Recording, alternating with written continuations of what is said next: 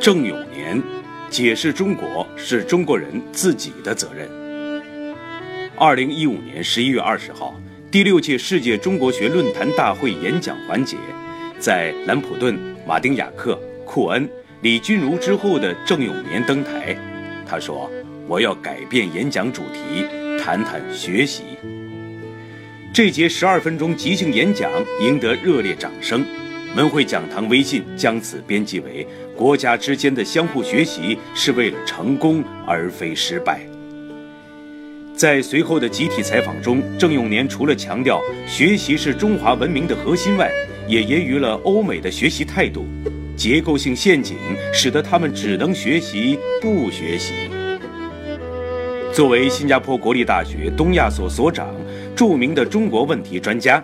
中国人郑永年的学习成果也有目共睹，从民族主义、中央与地方关系、土地分配制度到互联网技术、内部多元主义等等，事关中国改革的进程，均有见解和见识。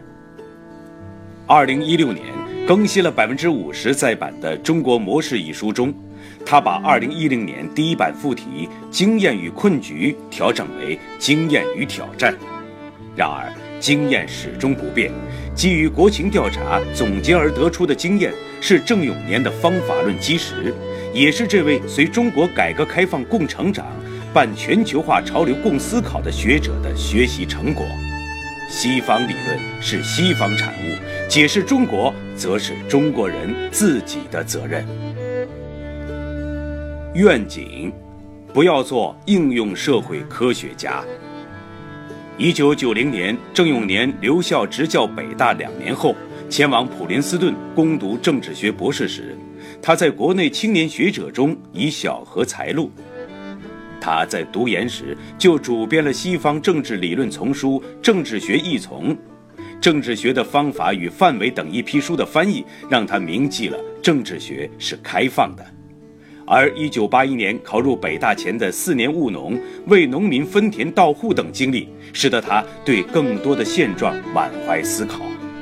寻求解释、解决之道，如同种子在心，一旦有了土壤和阳光，便会萌芽。在一九八零年代末，大凡学子都对西方理论带有崇敬之心。回想五年普林斯顿求学以及一年哈佛博士后期间的转变，郑永年坦言，他有两点观察：一是特别关注理论产生的时代背景；二是关注西方学者阐释社会的思路。普林斯顿有不少原创理论极为精髓，比如霸权稳定理论、组织社会学等等。随着走访美国政府官员、走访学校等一些调研活动的展开，有着良好的理论训练的他开始反思：马克思为何在英国而非德国写出了《资本论》？亚当·斯密进行了多少调研后发现“看不见的手”这样的规律？马克思韦伯为何提出科层制？理论只是假设的阶段性概括，并非真理。只有能验证现实，才有生命力。在得到国际政治学奠基人罗伯特·吉尔平、精通中日的社会学专家傅高义亲至的同时，郑永年也发现，在西方，尽管有着学术自由，很多人也迷恋于用理论来验证现象。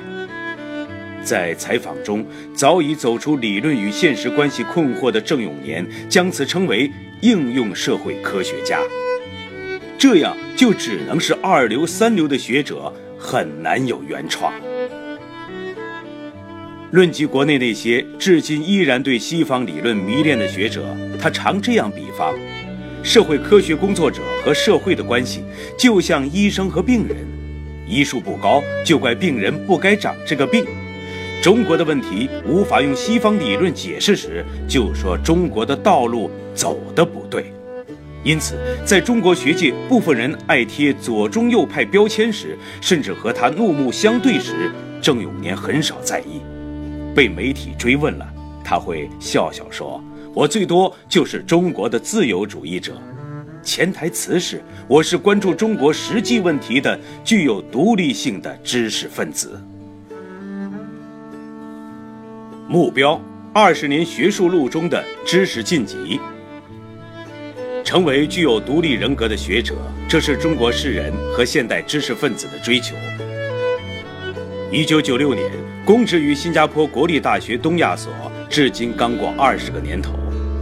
郑永年说：“比起儿时的想当兵和想当中学老师这两个夭折的愿望，他现在的理想就是做一个好学者。他的目标之一是做好解释中国的任务。”郑永年所在的东亚所，用他的描述是智库加学术的混合体。虽然由政府出资研究课题，但秉承的是学术的客观性，而之后的学术研究，则是每个学者的追求了。进入东亚所后，老所长历史学家王庚武教会他学术如何和政策研究相结合。期间，他应邀前往英国诺丁汉大学筹办并主持中国政策研究所三年。回到东亚所，于2005年接任所长之位，他确立了。人文科学研究加社会科学研究加政策研究的风格，深入一线调研是东亚所的特点。无论做中国项目还是在英国，我们都直接和各级政府官员沟通，掌握一手信息。郑永年非常喜爱以这种方式来观察社会。另一点，则是他自称的农民秉性所致。他保持了一个月两次赴农村，经常在佛山、顺德、南海、珠海、宁波等地调研。我就是田野里长出来的学者，省去了学田野调查法的功夫。他玩笑道：“二十年中，前十年他每周为《香港信报》写专栏，后十年每周为《联合早报》写专栏。一旦不去调研了，我就觉得少了写作的灵感。”经历了大时代的变化，深感幸运的他有一种动力，通俗的来讲是讲好中国故事；进一步而言，是要把经验整合成某种理论。郑永年认为，学者一定要输出有效的知识，他对中国的批评或者肯定都是出于这个目的。基于经验之上的知识思维，要与时俱进的晋级，如同产业升级一样。对于在新加坡的二十年职业生涯，郑永年最满意的是正在进行的《解释中国三部曲》。第一部，二零一零年在欧美出版，为作为组织化王者的中国共产党；第二部是即将出版的《嵌入国家的市场：中国的统治经济学》；第三部乃是五六年后的内部多元主义，探索文明和民族国家的关系。为了那些感兴趣的问题，郑永年保持简单生活，而勤奋学习，苦苦思索。业余写专栏和走路是两大爱好。每周日走三十公里时，他体会着饥饿感、疲劳感和孤独感。这位余姚县鹿亭乡正阳村出身的八个孩子中的第七个，感受到了土地给予他的某种力量：好奇、独立和责任。